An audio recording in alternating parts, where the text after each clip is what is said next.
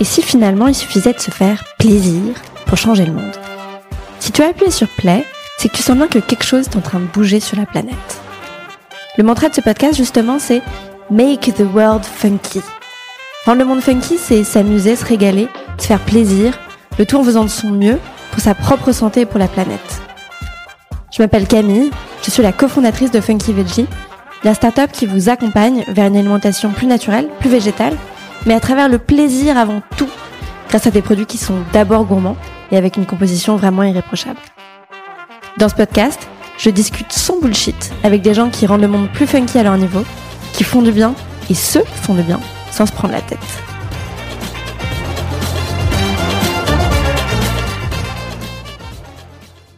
Bonjour à tous, aujourd'hui je suis avec Monique euh, qui va nous raconter son changement de vie d'abord de l'Australie à la France et puis euh, plus récemment sa création d'entreprise autour de l'Ayurveda et, euh, et tous les bienfaits que cette pratique, cette science peut nous apporter au quotidien.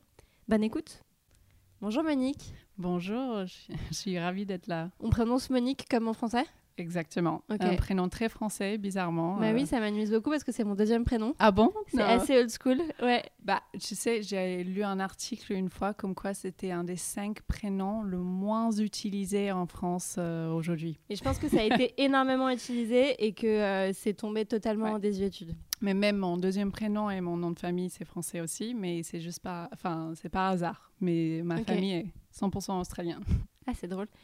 Euh, est-ce que tu peux te présenter justement pour les personnes qui ne te connaissent pas? Oui, je m'appelle Monique Foy, je suis franco-australienne, donc je suis en France depuis 11 ans maintenant et euh, je suis devenue française il y a en octobre euh, l'année dernière, je crois. Ouais. je montais une entreprise et une marque qui s'appelle Cosmic Dealer, qui fait les produits innovants de bien-être inspirés par l'Ayurveda. Génial. Et qu'est-ce qui t'a amené ici en France?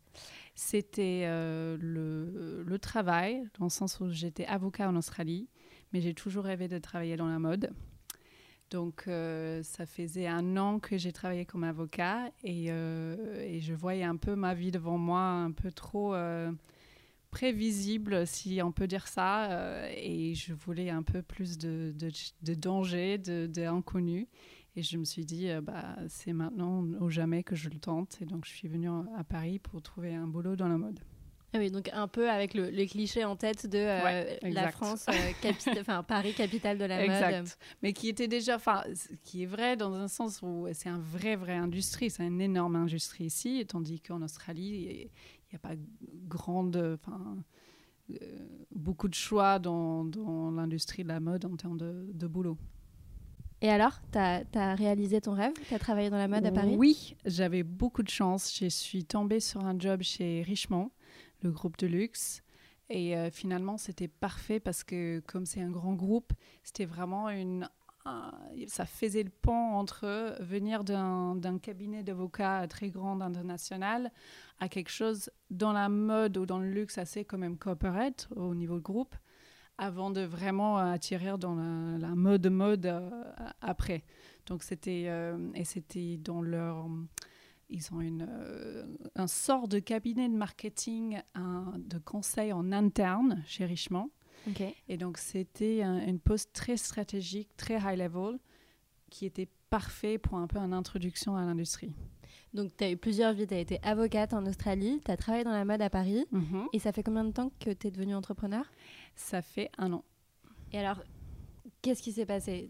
C'est un parcours personnel à la base, j'imagine? Oui, c'est de, bah, depuis que je suis toute petite que je voulais monter ma propre truc. Donc, euh, même si voilà, la mode m'attirait beaucoup à un moment, euh, j'ai toujours tenu un carnet des, des idées de business euh, depuis que je suis toute petite rempli des choses bizarres et peut-être pas qui n'auraient pas eu beaucoup de succès.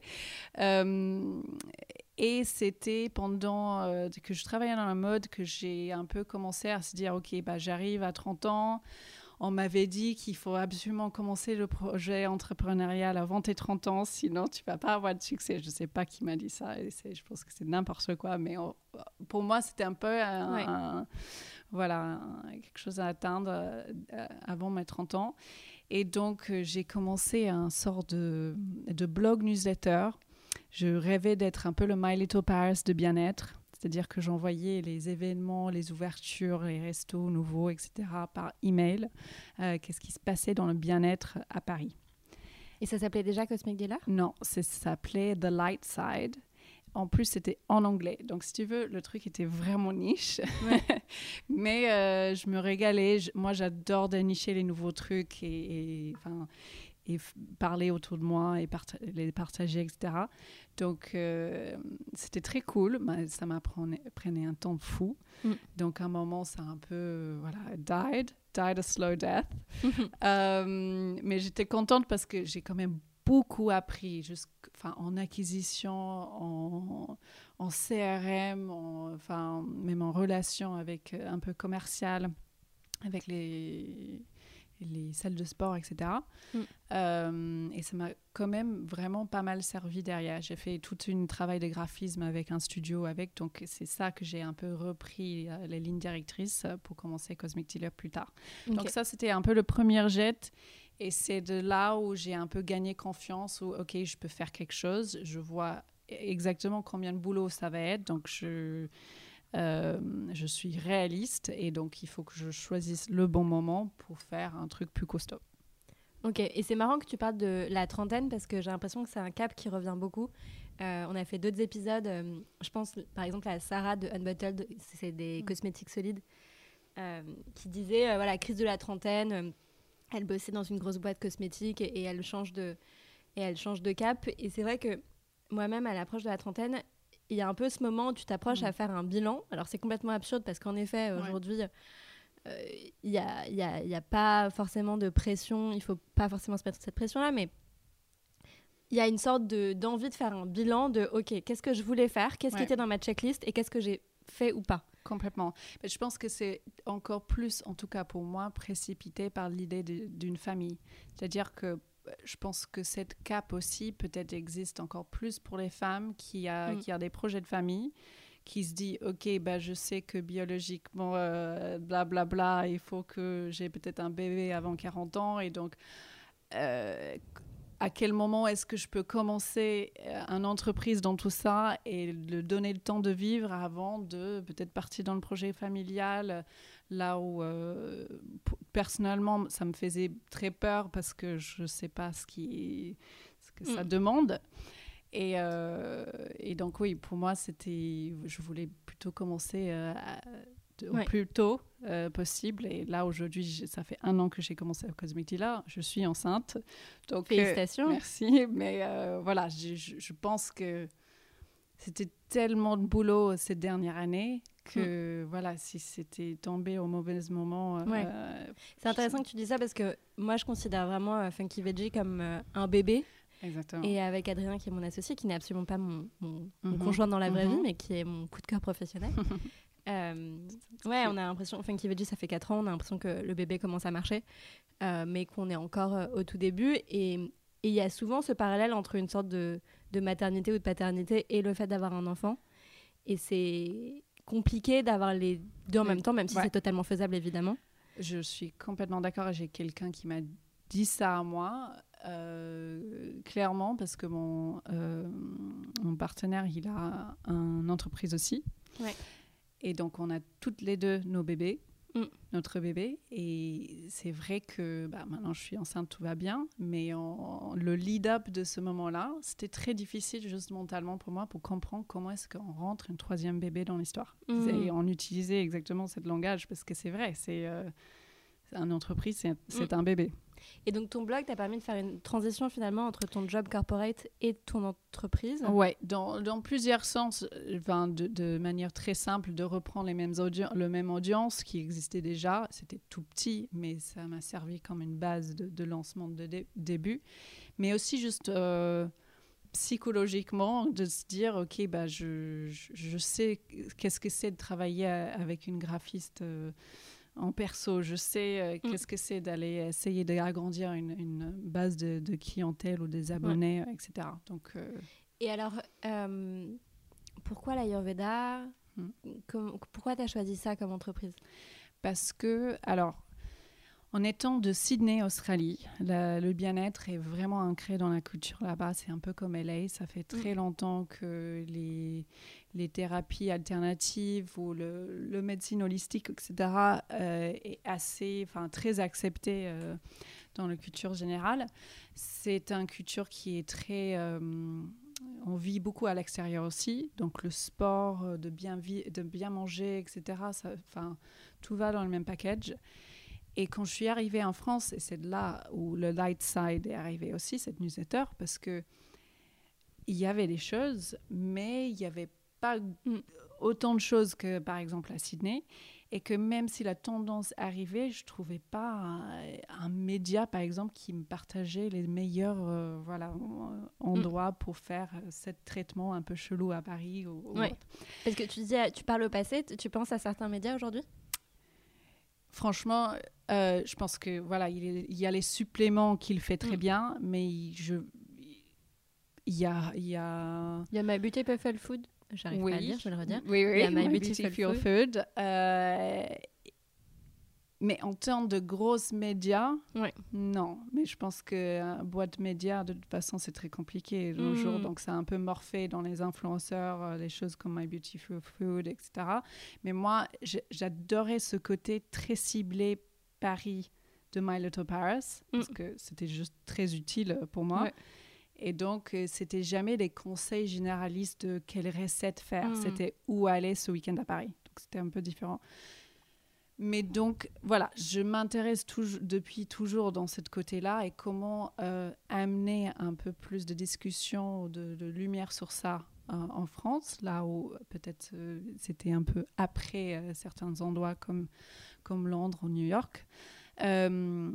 Et ça fait, je pense, enfin, je, je fais du yoga depuis l'école. Donc, Ouais. euh, c'est au lieu de judo, euh, par exemple, on Mm. faisait du yoga à mon école. Euh, mais Donc dans l'école publique. Non. Non. D'accord, mais c'est quand même fou d'imaginer qu'à Ouais. la place de l'EPS classique, tu as un cours de yoga. Ouais. Et c'était il y a 20, je sais même pas, 25 ans. Il y a un moment, ok. Et donc, euh, je disais quoi? Que voilà, ça fait très longtemps que je m'intéresse à ça. Et j'étais toujours un peu la, la- la personne entre mes amis qui adorait essayer le truc très bizarre de, Mm. de partir euh, pour voir quelqu'un en Inde que, voilà, Mm. qui habite dans une cave ou enfin dans pas un cave, pas le Ouais, cave de, dans de une l'immeuble. grotte. Oui, Ouais. voilà. Euh, et, euh, et donc, il y a dix ans, je suis partie pour faire un retraite yoga Ayurveda en, à Ibi- à Ibiza. ok. Et c'était vraiment avant euh, cette vague de retraite. Enfin, c'était je connaissais personne qui avait déjà fait un retraite yoga, même si euh, aujourd'hui ça paraît banal, enfin très très commun. Ouais. Et euh, c'était dans cette retraite que j'ai eu mon première introduction ayurvédique. Et c'était juste fascinant. C'était tellement fascinant et que j'arrivais pas à croire que j'aurais pu faire du yoga pendant tout ce temps Mm. sans vraiment gratter le surface d'Ayurveda parce que les deux sont complètement liés. C'est-à-dire Mm. qu'il vient des mêmes textes anciens. Et là où yoga, c'est une pratique traditionnellement spirituelle, Mm. Ayurveda, c'est vraiment tout ce qui concerne le corps et même un peu, enfin, et le mental aussi. Donc le yoga, c'est la pratique physique qui dérive un petit peu. Euh, au contraire, le yoga, c'est la pratique spirituelle. Parce que même si on le fait aujourd'hui dans une manière physique, le but du yoga, yoga, ça veut dire unification, c'est Mm. unifier le corps et le- l'esprit, enfin le mind, pour euh, avoir une expérience spirituelle, pour connecter euh, au univers. Mhm. Donc là où yoga spiri- spirituel, Ayurveda, c'est corps. Donc c'est vraiment comment euh, nourrir nos corps, comment bouger notre corps, comment euh, gérer nos émotions, etc. Et Mm. notre mode de vie. C'est très pratique. C'est extrêmement pratique. C'est beaucoup plus pratique en fait finalement que le yoga si on, si on regarde les racines. Mm. C'est ça. Donc c'est des traitements de beauté, c'est des rituels de détox, c'est euh, les conseils de nutrition, les herbes, les compléments alimentaires. C'est beaucoup beaucoup beaucoup de choses. C'est même qu'est-ce qu'on devrait porter. Enfin. Qu'est-ce qui est conseillé de porter en termes de textile? Quel type de textile? Euh, Mm. Qu'est-ce que ça fait pour la peau, etc. Euh, c'est la vie sexuelle aussi, c'est la fertilité, c'est beaucoup de choses. ok. Et c'est pour Donc ça que c'est tout la- le mode de vie. Oui, exact. Euh, mais ça fait quand, quand on commence à l'étudier, ça fait tellement de sens. Mm. Et c'est un science vivant, donc c'est pas du tout à la. Il vient pas remplacer la, science ou euh, médecine moderne, du tout. C'est vraiment un complément. Les deux vivent ensemble. Et même si ça peut être, paraître un truc un peu nouveau ou peut-être alternative ou même ésotérique à l'Occident, mm. en Inde, y a la majorité des pharmacies qui sont des pharmacies ayurvédiques. C'est pas mm. du tout. et tout le monde utilise un gratte-langue. Enfin, c'est pas. C'est, c'est, Oui, c'est commun. Ouais, c'est très commun. D'ailleurs, on a fait un épisode avec Amélie Clark sur le sujet sur l'Ayurveda. Je vous invite à écouter si ça vous intéresse. Oui. On parle des différents types de profils, ah, de... Ok. Et tu sais lequel tu es? Oui. Lequel? Je suis Vata. Alors, je suis Corps Vata, Esprit Pitta. Pitta, oui. Mm. J'aurais dit juste de vue, euh, peut-être Pitta, mais ouais. Ok. Ça fait sens. Moi aussi, je suis Vata Pitta. Bon, bah, on vous, pour, pour décoder ce message, vous n'avez qu'à écouter le podcast. Voilà, Et donc, tu fais cette retraite à Ibiza et c'était le début du chemin. Exact. Donc, euh, c'était donc c'était il y a à peu près dix ans. Donc, ça faisait un, deux ans que j'étais à Paris déjà.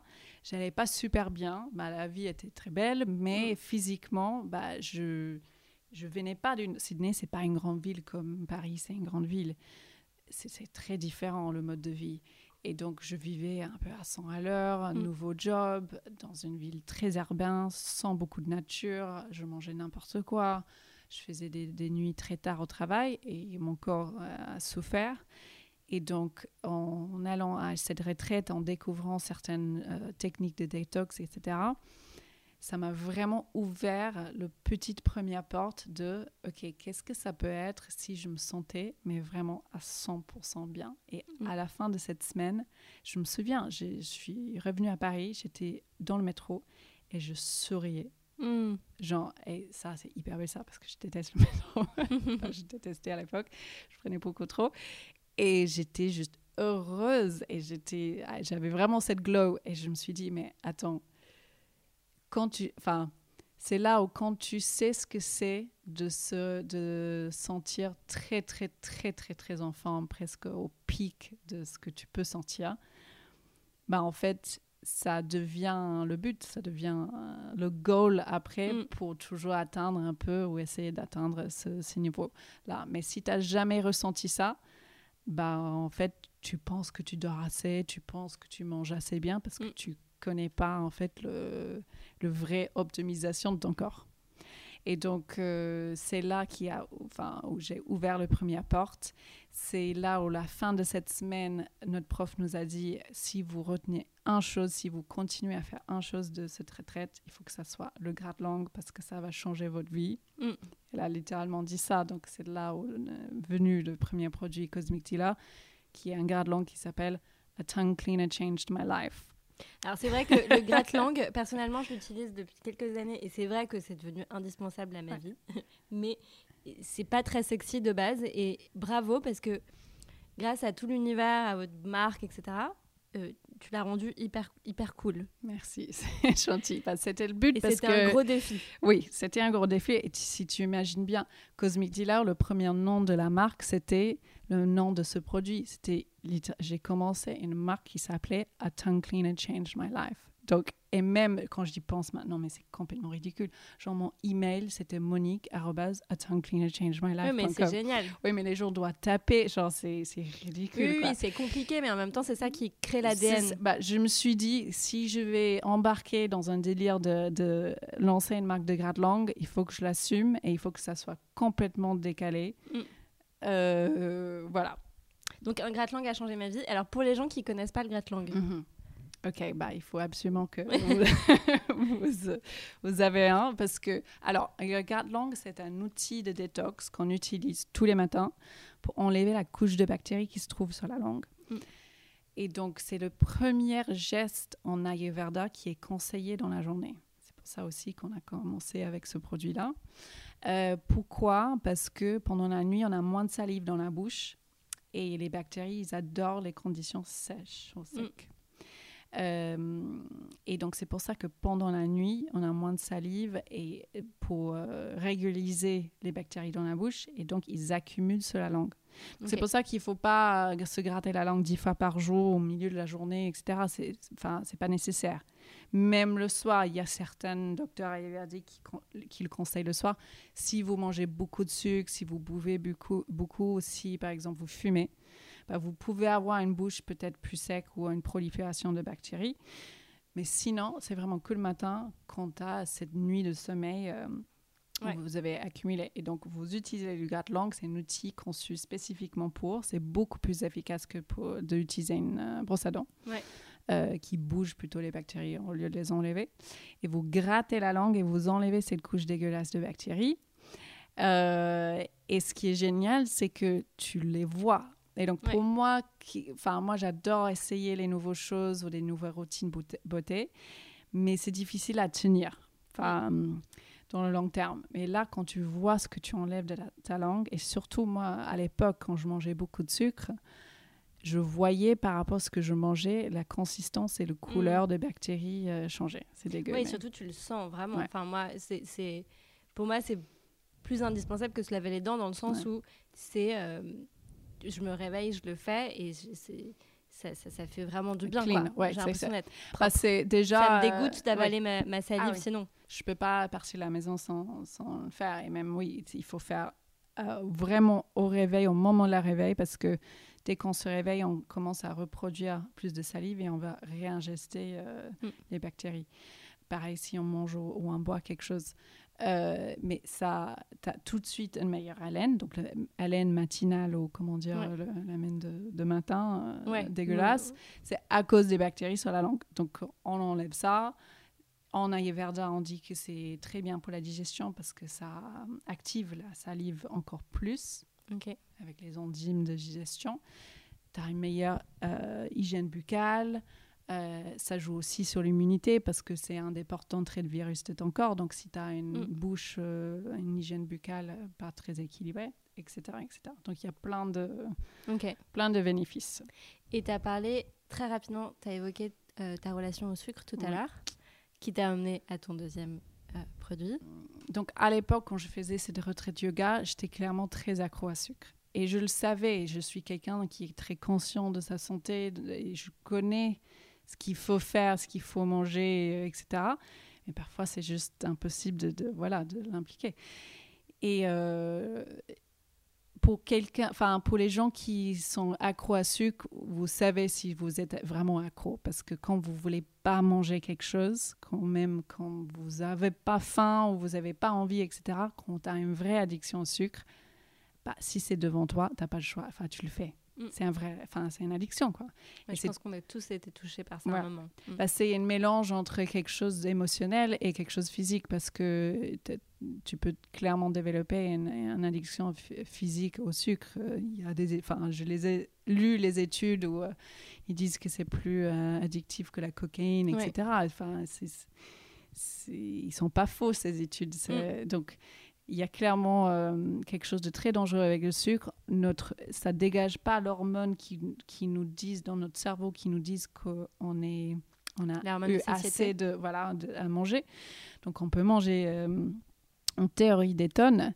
Et moi, euh, ça, j'avais clairement un grand impact sur mon santé à cause de cette surconsommation de sucre. et donc, j'ai essayé de quitter. J'ai tout essayé. Enfin, mm. J'ai réussi, après ces retraites de yoga, de tenir trois mois. Et c'était un putain de glace au jardin de Monet qui, qui, avait tout tombé. J'ai eu ça parce que c'était l'été, c'était beau, il fallait mm. faire le gelato pastel au jardin de Monet. Mais moi, enfin, quand je commence un truc, Mm. C'est là où, enfin. Oui, et le sucre, c'est vraiment comme ça. C'est un cercle, c'est un cercle infernal dans le sens où ça s'entretient. Ouais. Mm. Euh, et donc, je suis retombée là-dedans pendant des années. Et littéralement, enfin, mon équipe, à mon ancien boulot, il peut constater tous les jours, j'arrivais, OK, guys, nouvelle journée, nouvelle vie, je vais quitter les sucres. Et le matin, j'étais comme une différente personne. J'étais motivée, j'étais forte l'après-midi arrive et j'étais juste un monstre. Et c'était quoi le truc sur lequel tu ah Non, je bats tout, je peux pas. Enfin, c'était des cookies. Franchement, par exemple, j'allais sortir euh, à 4 heures, j'allais chez, il y a un truc de Madeleine près de Bastille, mais qui est juste Mm. euh, le truc de Ganjucha, je sais pas, c'était trop bon. J'ai pris ça. Et puis, une fois que tu as eu ton petite dose de sucre de, de la journée, bah, tu paniques parce que tu dis, putain, c'est déjà fini, euh, qu'est-ce que je fais euh C'est vraiment un truc émotionnel parce que Ouais. c'est aussi la façon de se dire, je vais rébeller contre moi-même contre Mm. euh, ce que je devrais faire. Enfin, je pense qu'on Oui, y pourrait aller assez loin. Oui, ouais. ouais, c'est clair. Donc, j'allais enfin chez le nôtre et puis je prenais un truc là et puis euh, au petit épice, enfin supermarché prendre un Kinder à la fin. Genre, je descendais en gamme chaque fois. Euh, donc tout, enfin, il y donc avait pas très accro. ouais. Exact. Et donc tout s'est essayé jusqu'à le moment où je tombe dans une épice, enfin une petite épicerie du chocolat à 100%. Mm. Et je le prends et je commence à, je commence à manger avec mon thé à 4 heures. Et ça m'a pris quelques jours à réaliser, mais j'avais pas pris le gâteau après. J'avais- Enfin, c'était inconscient. Et donc, je me suis dit, mais qu'est-ce qui s'est passé euh, pour, Enfin, pourquoi? Et donc, j'ai commencé à, à rechercher. Et en fait, la nourriture très amère, ça coupe le récepteur dans le cerveau qui nous donne faim. Mm. Mais il y a très peu de nourriture réellement amère euh, dans notre euh, alimentation d'aujourd'hui parce que comme notre palette sont tournées vers le sucre, Mm. euh, bah, une fois que vous avez une, pa- enfin, une palette Oui. gustative sucrée, bah, tout ce qui n'est pas sucré ou salé, c'est pas bon. Mm, c'est drôle que c'est ça, ok. Et donc, euh, une fois que je commence à manger ces- ce truc amer que je trouve assez, enfin, C'est très addictif, ouais. bah, c'est que, enfin non, le cacao à 100%, c'est pas addictif du tout. Non, mais c'est une mais fois que le- tu commences oui. Enfin, la première fois que tu goûtes, moi je sais que la première fois que j'ai fait goûter à des gens, ou Mm. probablement que j'ai goûté, même si je m'en souviens pas, c'est très amer Oui. et ça donne pas envie. Mhm. Et ensuite, euh, Ça devient beaucoup ça plus facile, devient, ouais. euh, Enfin, moi, c'est, voilà, C'est une- partie de mon quotidien. quoi. Ouais. Bah, c'est bien, exactement. Ça prend à peu près 7 jours pour s'habituer. Mm. Mais une fois, c'est vraiment un re-entraînement de, des papilles gustatives. Et Ouais. c'est normal que j'ai euh, bah, j'ai les gens qui goûtent le caca à 100% aujourd'hui de, de Cosmic qui, au début, ils disent c'est quoi ce truc? Enfin, C'est Ouais. beaucoup trop intense. Mais trois jours plus tard, c'est enfin, c'est pas sont que c'est- fans, ouais. ouais. Et que tu regoutes le chocolat normal après et tu dis waouh, bah, tu remarques vraiment, vraiment la différence. Mm, tu sens le sucre, Voilà, donc voilà, long story, désolé, je parle beaucoup. Donc, c'est que j'ai- j'ai j'ai commencé à juste chercher où je pouvais ce chocolat à 100% de toute marque, mais c'était assez dur à trouver. Et en plus, quand je mangeais tellement, à un moment, je me suis euh, pas contentée avec euh, le, le goût, comment dire, original. C'est-à-dire que avec Ah oui, t'avais envie de différents goûts, quoi. sans le sucre, qui était Mm. impossible, ça n'existe pas en fait. Mm. Dès que tu rajoutes un truc, tu rajoutes forcément le sucre euh, avec, euh, euh, dans les concurrents. Et en plus, ce que je trouvais, c'était quand même toujours au supermarché où c'était un produit un- assez industrialisé. Et donc moi qui adore les cérémonies de cacao, je ne sais pas si Mm. tu, tu connais euh, Ouais, ce ouais, que je ouais, ok, donc, euh, Cérémonie de cacao, vous pouvez le. Peut-être qu'on fera un épisode euh, sur le sujet. Ah oui, c'est- ça, ça vaut un épisode. Donc, en gros, c'est voilà, c'est une cérémonie un peu chelou, mais géniale, où on boit du cacao pur 100% et euh, ensuite on part en trip naturelle. et donc, moi qui adore faire ça euh, dans, dans, les coins du monde où on, on le trouve, euh, le faire, ça se fait pas euh, à Paris. Enfin, j'ai j'ai pas Mm, encore ça se trouvé. fait pas à Paris. Enfin, si, ça se fait, mais de manière euh, très Ouais, assez confidentielle. Underground, Ouais. ouais. Euh, je, je me suis dit, ça serait quand même génial si pour Cosmic, on pouvait développer un cacao à 100%, mais avec les épices ayurvédiques pour lui donner un peu de, de variété, Mm. tout en restant à une qualité cérémoniale de cacao, même si personne connaît le cacao cérémonial et ça nous fait en fait faire une production euh, mais impossible et extrêmement chère. euh, mais pour moi, c'était important à tenir à tous ces euh, qualités et critères pour, pour arriver au meilleur cacao artisanal possible. Et donc, ce qu'on a fait. Voilà. Génial. Donc il y a deux parfums, il y a chai et rose et euh, gingembre. Gingembre. Génial. Et c'est très bon, je confirme. Mais, et en effet, il faut un peu réhabituer son palais. Et alors, je trouve que votre site, il est, il est très bien fait, il est très drôle. Il y a une chose notamment que j'ai notée euh, qui m'a beaucoup plu. C'est Tiny changes can lead to big, big shifts. Donc, des petits changements peuvent avoir finalement un gros impact. Ça me fait penser à la stratégie des petits pas que nous, on répète mm. énormément. Euh, donc, il y a eu euh, le gratte-langue. Mais s'il y avait un seul autre changement à faire que tu pourrais recommander aux personnes qui nous écoutent, alors ça dépend de chaque dosha, donc de chaque mm. type, de chaque profil de corps et d'esprit, mais est-ce que tu as un truc en tête? Moi, je, je, fais le dina, Dinacharya, ça s'appelle en, Ayurveda. Le Dinacharya, c'est justement les rituels quotidiens qui prennent un certain euh, ordre. Ouais. Euh, et, on n'est pas obligé à tout faire, mais moi j'essaye de faire une, une grande partie. Ouais. Et euh, le concept derrière, j'explique juste brièvement, Dinacharya est très intéressant parce que on peut aller très loin sur le sujet, mais en gros, c'est pour quand on gratte la langue ou on lave les yeux euh, de manière ayurvédique ou on met de l'huile dans le nez, par exemple, euh, hmm. comme je fais tous les matins. C'est ok, il y a ce côté détoxification premier degré, qu'est-ce que ça fait pour notre corps. Mais il y a souvent en Ayurveda cette deuxième partie ou cette, cette raison derrière qui est beaucoup plus grande, qui est si on prend soin, si on fait des choses qui sont bien pour notre corps et on les fait d'une manière ritualistique tous les jours, mhm. c'est que on n'est pas en train d'ignorer la nouvelle journée et on, on, est en train, au contraire, de vraiment faire un pause et constater le fait que on est vivante, on est là, on est euh, avec un peu de chance heureux d'être là et, comment dire grateful genre euh, oui plein de gratitude. gratitude pour cette nouvelle journée.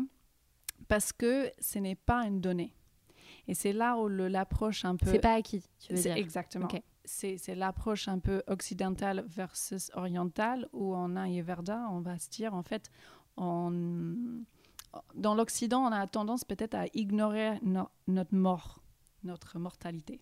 Hmm. De, de, se pas se poser la question tous les jours, euh, ok, we're gonna die, we're gonna die. On le mettre un peu, tu vois, on à se dit pas qu'on va mourir, ouais, c'est vrai. euh, et donc, avec cette mentalité, on peut, c'est possible de devenir un peu, euh, comment dire, genre, égoïste, le mauvais mot, mais juste de, de présumer qu'on a le droit d'être là. Tu vois ce que je veux dire? Hmm. Je, l'exprime C'est normal que tout marche bien, que c'est normal que notre corps fonctionne comme il fonctionne. Exactement. Euh, on, like, we take it for granted. Hmm. On le prend pour acquis. Voilà. Sauf qu'en Ayurveda, rien n'est pris pour acquis. Et l'objectif de faire tous ces petits rituels, c'est vraiment de se dire, euh, enfin, de constater la nouvelle journée, qu'on soit là et qu'on, voilà. Donc tu soignes ta santé, tu nourris ton propre corps et tu te dis que euh, c'est en étant acteur de tout ça que ça continue. Exact. Donc quand je vais dire euh, le, troisième chose que je pense qu'on devrait tout, tout, faire, etc., et que ça soit un truc comme mettre de l'huile dans les, dans les narines, ça, peut paraître très bizarre, et bah, comme le grattage de langue, mais c'est qu'est-ce que ça peut... Quelle est la petite porte que ça ouvre pour nous pour avoir ce petit effet bien-être sur notre corps qu'on mm. constate, qui peut ensuite peut-être euh, ouvrir un autre porte derrière, qui ensuite ouvre un autre. Mm. Donc c'est le grattage de langue pour moi qui m'a amené à quitter le sucre parce que j'ai constaté vraiment ce que je mettais dans mon corps. Donc voilà, c'est ce petit changement. C'est boule de neige là. Exact. Et donc euh, pour revenir à la question, je pense que c'est c'est les plus évidentes sur, sur lesquelles je tombe ou de faire juste cinq asanas, enfin cinq salutations de soleil, enfin cinq sur chaque côté. Le fait de bouger son corps hmm. le matin, mais tu peux pas faire mieux que ça pour, pour commencer la journée. Par contre, euh, moi je le fais, je brûle l'encens à côté, je mets mon musique préférée Spotify. Euh, je crée un environnement de vraiment calme et zen parce que étant un Vata Pitta, j'ai tendance à être un peu trop active de cerveau et mm. de penser trop à tout doux le moment où j'ouvre mes, mes, yeux. Euh, l'autre, mais ça c'est voilà, il y a les choses évidentes, il y a peut-être c'est plus intéressant les choses un peu moins évidentes. Euh, par exemple, quand je dis que le gratte-langue c'est le premier rituel ayurvédique du matin, c'est pas vraiment vrai, c'est le premier rituel détox. Mais la première, première chose en Ayurveda qui est conseillée, c'est qu'on s'ouvre les yeux Mm. et qu'on prend nos deux mains, notre paume de main, Ouais. et on regarde nos paumes de main. Et c'est quelque chose qui paraît tellement enfin, bête ou banal, mais quand on le fait, c'est assez incroyable l'effet parce qu'on regarde très euh, rarement nos mains. Mm. Et c'est justement ça, cette, enfin, cette shift de notre, de notre cerveau pour, être, euh, pour avoir cette gratitude pour nos mains qui finalement fait beaucoup, beaucoup, beaucoup de choses pour nous, Mm. notre- cette partie de notre corps. Euh, et enfin, faites-le et, et tu verras qu'est-ce, que, enfin, qu'est-ce qui revient à l'esprit le moment où tu ouvres tes yeux au lieu de aller chercher le téléphone, l'Instagram, etc. Mm. Tu regardes tes deux paumes de main juste quelques secondes. C'est intéressant parce que c'est pas quelque chose de productif. Non, mais Enfin, pas immédiatement en tout cas. pas immédiatement, mais dans ton cerveau, ça te, ça te shift dans un Mhm. autre esprit. Oui, mais justement, c'est Ouais. cool de faire quelque chose de Ouais. pas toujours euh, Ouais. productif. Tu sais que le nom de ce podcast, c'est Make the World Funky. Donc, qu'est-ce que ça veut dire pour toi Make the World Funky? Que tout le monde a assez confiance en eux de s'en fiche des regards des autres. Pour moi, en plus, on s'en fout que tu l'aies dit avec un français pas exactement parfait. voilà, voilà, ok. Donc, Case in point. C'est vraiment, je pense que le world serait tellement plus funky si on arrivait à, à être nous-mêmes. Ça, enfin, ça paraît. J'aime pas dire comme ça, c'est tellement cliché, mais euh, de se dire, ok, si tu veux lancer une, une, une marque, si tu, si tu bosses dans une marque de mode euh, très cool, machin, et tu dis, bah non, en fait, je vais lancer ma- une boîte de gratte-langue et que tes familles, ta, pas, ton famille et tes amis te regardent comme t'es une folle, tu dis fuck it, quoi, Mm. je vais le faire.